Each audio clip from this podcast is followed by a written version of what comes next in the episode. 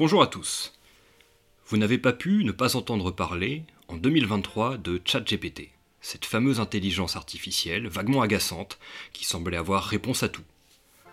Beaucoup ont essayé de la coincer, de la mettre en difficulté, de lui faire tenir des propos politiquement incorrects, et elle a continué à répondre avec la suffisance un peu faillotte d'un élu Renaissance. C'était fascinant. C'était aussi un peu inquiétant. On a commencé à parler alors d'IA-anxiété, comme on parlait un an auparavant d'éco-anxiété. Tout comme certaines jeunes personnes connaissent des troubles anxieux liés à la perspective du réchauffement climatique, certains ont commencé à se sentir mal à l'idée du progrès très et trop rapide des intelligences artificielles. Et certaines professions ont, en effet, de quoi s'inquiéter un peu. Demandez par exemple à ChatGPT de traduire un texte du français vers une autre langue. Si vous parlez cette autre langue, vous verrez que la traduction est de qualité.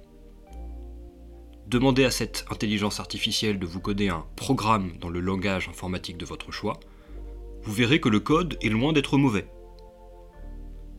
Demandez à une intelligence artificielle comme DAL-I de vous proposer un ensemble d'images à partir d'un bref descriptif, vous serez fasciné par la pertinence et par la qualité des résultats. J'ai personnellement obtenu des images de qualité après avoir donné la description suivante à DAL-I.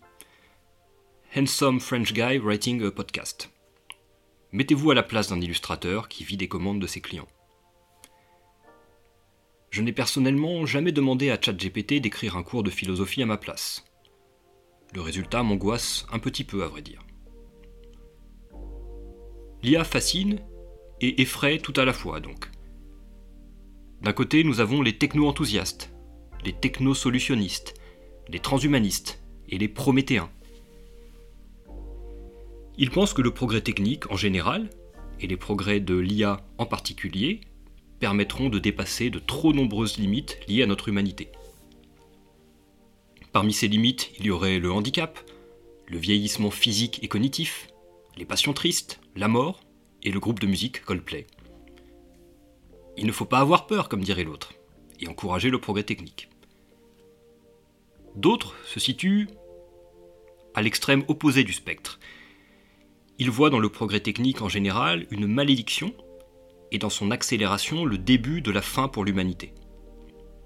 Je vous renvoie à ce propos aux deux épisodes d'Homme de ménage que nous avons consacrés à la pensée radicale de Théodore Kaczynski. Alors comme souvent, la vérité se cache probablement dans les plis de la nuance. C'est cette vérité, à propos des progrès exponentiels de l'intelligence artificielle, que cherche Jean-Gabriel Ganassia dans le livre dont je vais vous parler aujourd'hui. Il s'agit du mythe de la singularité, sous-titré Faut-il craindre l'intelligence artificielle?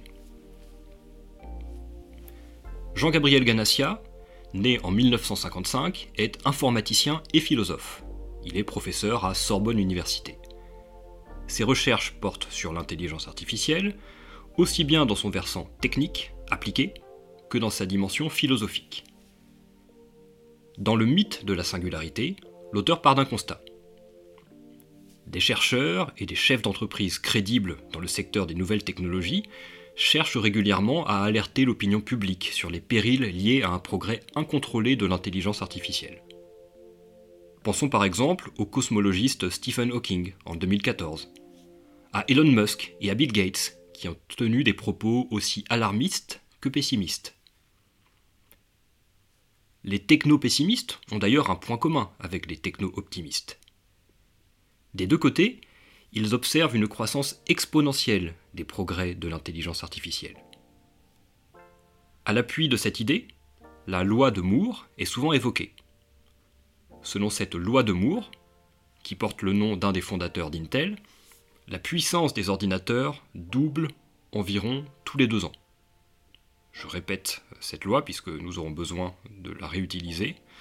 Selon la loi de Moore, la puissance des ordinateurs double environ tous les deux ans. Il y a donc du côté matériel une croissance géométrique, laquelle mène à une explosion exponentielle difficile à appréhender intellectuellement. Et cette loi de Moore s'appliquerait en quelque sorte, dans son versant logiciel, du côté des intelligences artificielles. L'un des auteurs les plus intéressants à ce sujet est Raymond Kurzweil, ingénieur et philosophe, souvent rattaché au courant du transhumanisme.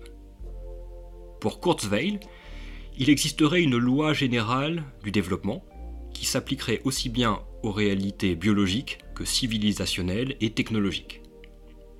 Il y aurait une sorte de parallèle ou d'application ontologique de la loi de Moore.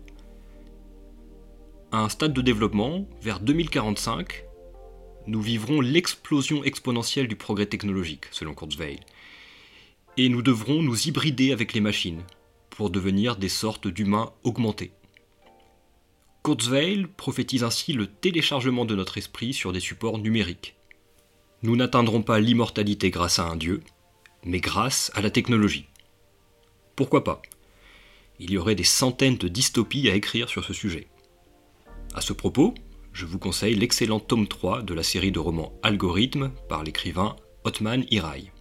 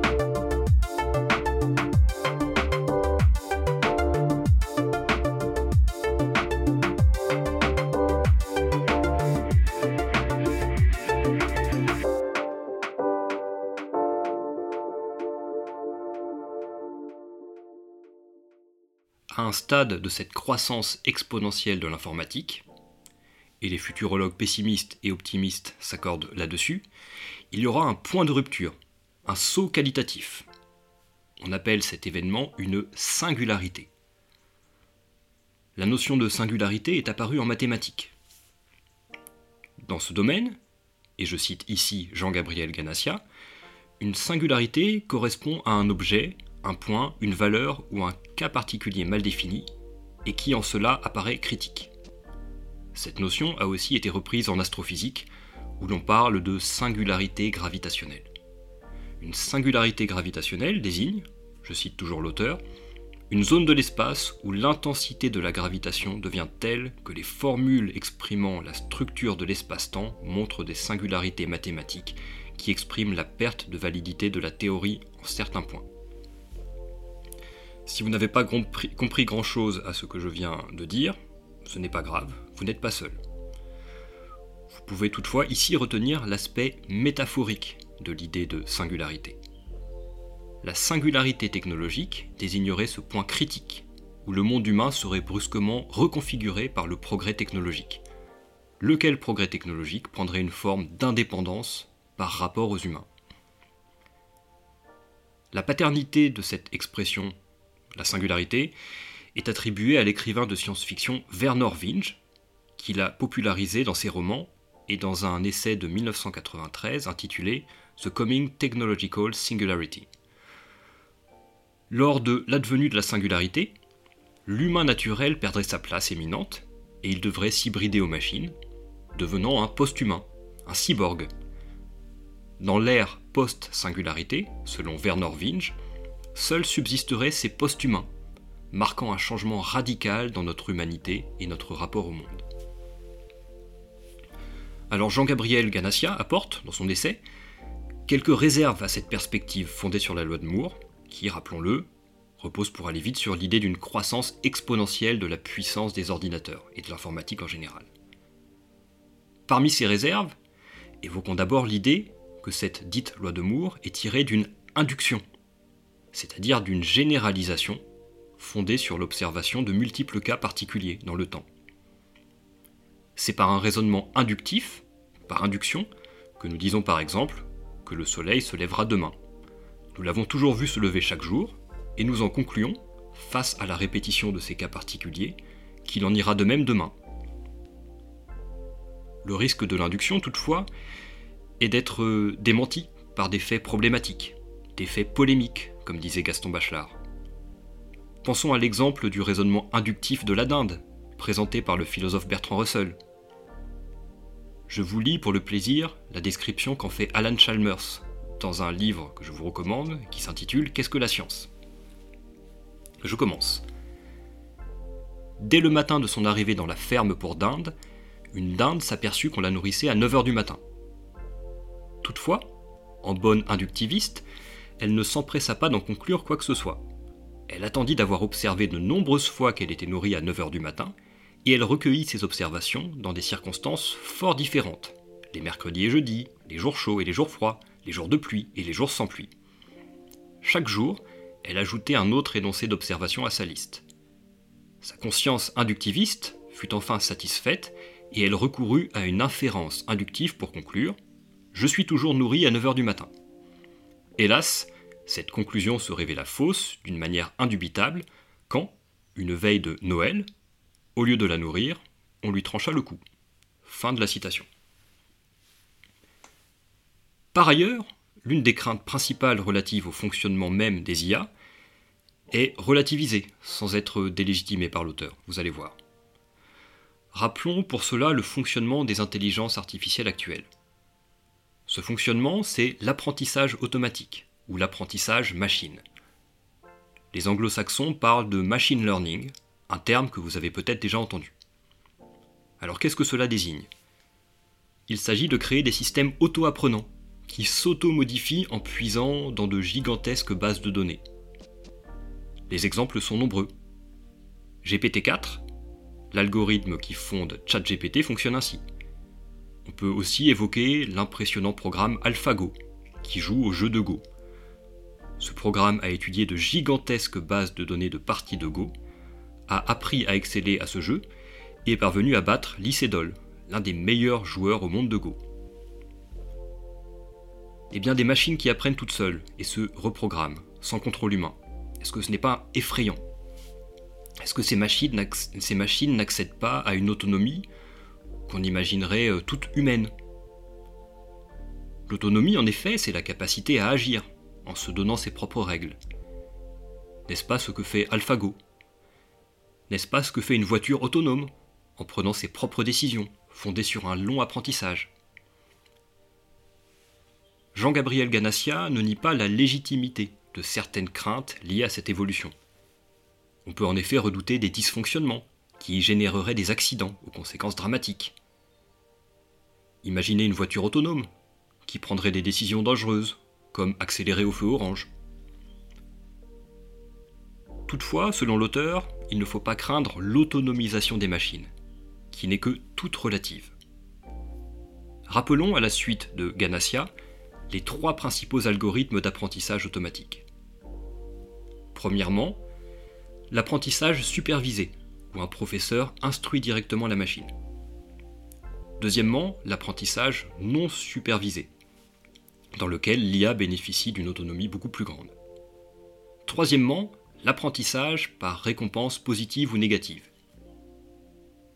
Eh les résultats les plus spectaculaires concernent finalement les modes d'apprentissage ici les moins autonomes. L'apprentissage supervisé et l'apprentissage par récompense. Dans ces formes d'apprentissage, je cite l'auteur, le même problème se pose. Qui annote ou récompense est puni Un professeur, un humain est requis. Ce qui signifie que la machine n'est pas totalement autonome, en ce sens qu'elle ne se donne pas spontanément ses propres règles, puisqu'elle suit la leçon que des hommes lui enseignent. Nous sommes donc plus face à une logique hétéronome qu'autonome, pour employer des mots de philosophe. Les intelligences artificielles évoquées tirent leur finalité, leurs exemples, leurs catégories d'humains. Leur autonomie ne concerne que la petite cuisine interne de leur apprentissage. Nous pouvons donc souffler au moins temporairement, affirme Jean-Gabriel Ganassia. Nous n'en sommes pas encore au stade d'un ordinateur qui prendrait son autonomie qui s'emballerait dans son développement jusqu'à nous dépasser et nous dominer.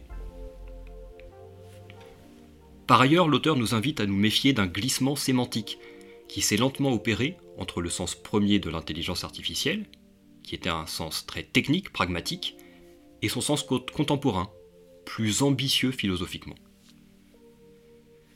À l'origine, la notion d'intelligence artificielle a été introduite en 1955 par un mathématicien américain, John McCarthy. Le projet de ce jeune homme, avec trois de ses collègues, consistait à étudier le fonctionnement de l'intelligence humaine en en reproduisant sur ordinateur des différentes opérations raisonnement, mémoire, calcul, perception, etc. Il y avait ici une ambition scientifique forte, mais dénuée de tout engagement philosophique euh, fort. Il s'agissait de comprendre l'intelligence, humaine ou animale, en simulant certaines de ces opérations avec des ordinateurs. Très bien. Mais ce qui devait n'être qu'un projet scientifique ambitieux a fini par connaître de nombreux succès pratiques. La simulation de capacités d'apprentissage par des ordinateurs, qui n'avaient qu'un but scientifique, a connu d'innombrables applications. On peut par exemple citer les algorithmes cachés derrière les moteurs de recherche que nous utilisons au quotidien, ou derrière ceux de la finance. On peut citer ChatGPT, etc. Face à ces, exploits de l'IA, on se prit à rêver de créer des intelligences informatiques autonomes, des intelligences artificielles. Vous voyez probablement ici le glissement sémantique. Je reprends pour que ce soit plus clair. De l'utilisation des ordinateurs pour mieux comprendre l'intelligence, nous sommes passés à l'ambition d'utiliser des ordinateurs pour créer des intelligences.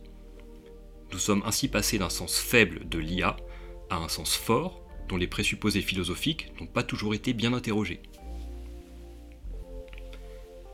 Dès lors, si nous comprenons ce changement progressif de sens de l'intelligence artificielle, qui s'est éloigné de son sens technique, nous pouvons aussi identifier l'une des origines du mythe de la singularité. La perspective d'une intelligence qui nous dominerait en atteignant son autonomie et sa souveraineté est issue d'un décalage de sens, dont les fondements sont incertains, non examinés. il y a là quelque chose qui relève du mythe. Le mythe, en effet, relève du récit fabuleux. Il a souvent trait à des dimensions importantes de la condition humaine. Ici, l'humanité prométhéenne qui parviendrait à créer une créature qui la dépasserait et la soumettrait.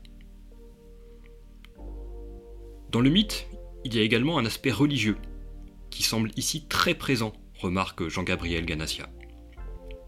L'auteur fait un parallèle étonnant entre l'annonce de la singularité, dans les décennies prochaines, et la religion gnostique, qu'on appelle aussi le gnosticisme. Le philosophe remarque lui-même que la comparaison peut sembler absurde. Quel rapport entre une religion antique, inspirée par le judaïsme et le christianisme d'un côté, et de l'autre, la croyance en une intelligence artificielle surpuissante, qui marquerait une rupture dans l'histoire humaine? Vous allez voir que le parallèle est plutôt saisissant. Rappelons d'abord ce qu'est le gnosticisme. Je me permets de reprendre les mots de Ganassia, qui résume les croyances gnostiques dans une page très inspirée. Je cite Les gnostiques affirment l'existence d'une dualité radicale. D'un côté, l'être suprême, le vrai Dieu, qui demeure caché.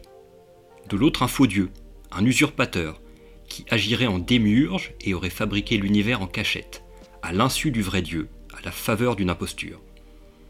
Selon eux, il en résulta toutes sortes d'erreurs et de malfaçons qui causèrent nos maux, nos souffrances, ainsi que notre finitude le monde dans lequel nous vivons ne serait qu'un faux semblant, un ersatz, qu'il conviendrait à tout prix de réparer pour accéder à la plénitude de l'être, à ce qu'il qualifie de plérome. Pour cela, il faut s'échapper du cours du monde dominé par le démiurge, s'arracher à son autorité, rompre avec sa domination. Cette rédemption passe par l'acquisition d'un savoir initiatique qui dissipe les illusions, d'une connaissance qui procure l'accès au monde caché. L'étymologie du mot gnose y renvoie directement. De gnosis, connaissance en grec, elle avance que seule une connaissance particulière permet d'atteindre l'être véritable. Toute tentative qui recourrait à des moyens matériels serait vaine, puisque participant de l'empire factice du faux Dieu.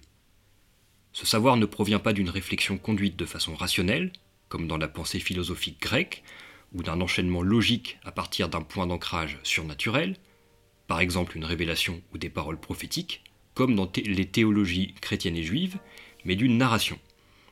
Il relève donc du mythos et non du logos, d'un récit et non d'un déploiement de la raison.